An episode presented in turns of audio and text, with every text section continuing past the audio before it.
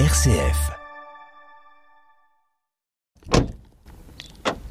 Me voilà euh, en Suisse et même à la frontière entre le canton du Valais en Suisse et l'Italie.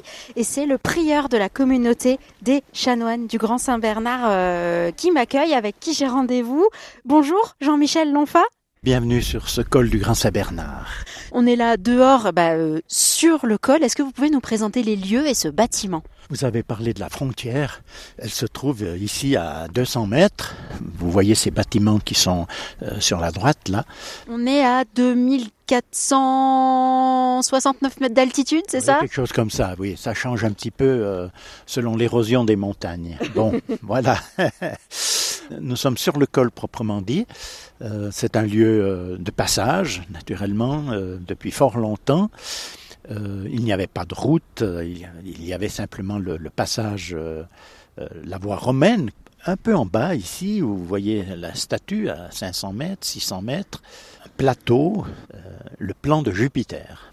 Avant Saint-Bernard, eh bien, il y avait Jupiter qui trônait, si on peut dire comme ça, et les passants étaient invités à s'arrêter euh, au temple de Jupiter et poursuivre leur route sur Aoste. Et puis quand, quand Bernard, qui était à Aoste, euh, a vu arriver tous ces, ces gens, C'était l'archidiacre d'Aoste, hein, c'est ça. On est au XIe siècle, c'est ça oui, c'est ça, c'est ça. Un archidiacre, c'est une sorte d'économe. Euh, voilà, il, il a voulu euh, accueillir d'une manière ou protéger d'une manière un peu particulière ces, pèlerins, ces voyageurs, ces marchands. Et il a construit ici un petit peu plus sur le col même une bâtisse que nous voyons ici. Euh, elle a été transformée naturellement euh, en 1000, euh, on peut dire 1050. Et puis ensuite. euh, plus tard est arrivée une deuxième maison. Ici, en gris, c'est le chenil qui fait euh, une sorte de barrage à, à l'avalanche qui pourrait descendre de ce côté-ci. Derrière l'hospice, l'église qui est arrivée un peu plus tard. Euh, Et puis ensuite, euh, il y a aussi une quatrième petite maison. C'est la morgue.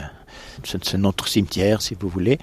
Il y a une auberge aussi euh, derrière là. Le dernier bâtiment, euh, qui date euh, du début du siècle passé déjà, qui a une bonne centaine d'années, c'est l'auberge, dite la Maison Blanche. Et il y a une passerelle entre les deux maisons. Et nous pouvons ainsi naviguer et circuler entre les deux maisons. Ici, c'est une, rés- une réserve d'eau, voilà, qui est naturelle, oui. Alors ce, ce col du Grand Saint-Bernard sur lequel on est, sur lequel vous, euh, la communauté, euh, vivez toute l'année, euh, il n'est pas accessible tout le temps euh, par la route. Ah bien non, nous laissons faire la nature et la nature autour du 15 euh, octobre, elle nous amène de la neige, de la glace, de l'eau, etc. Alors on a décidé de fermer la route le 15 octobre. On passe l'hiver et on force l'ouverture avec des fraiseuses au début juin. Euh, Le début juin, on peut dire que la route est ouverte. Donc euh, huit mois euh, sans voiture sur ce col. Et huit mois où il y a quand même de la vie ici, parce que vous, la communauté, vous y restez, et puis il y a des gens qui montent à raquettes, en, en- en ski de rando, pour venir à l'hospice. Exactement. C'est un but de, rando.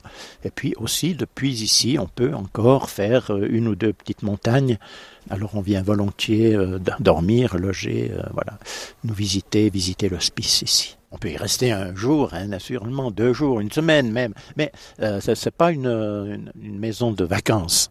C'est un, un refuge dans ce sens qu'on on vient se réchauffer, on vient se restaurer, et puis, puis on est invité à repartir d'un côté ou d'un autre du col. Et c'était un, lieu vraiment qui avait une nécessité de, protection à l'époque. Euh, vous nous avez parlé de, tous ces gens qui passaient par le col. C'était dangereux euh, au XIe siècle, à l'époque de Bernard, entre les dangers de la montagne, la, contrebande, la traversée des Alpes était risquée. Oui, euh, d'autant plus que on n'allait pas dans les montagnes, mais par besoin, par nécessité, eh bien alors il y a des gens qui, qui transitaient pour, euh, pour vivre ou pour survivre, euh, et tout particulièrement pour aller de, à Rome, qui reste un lieu de pèlerinage important pour les chrétiens.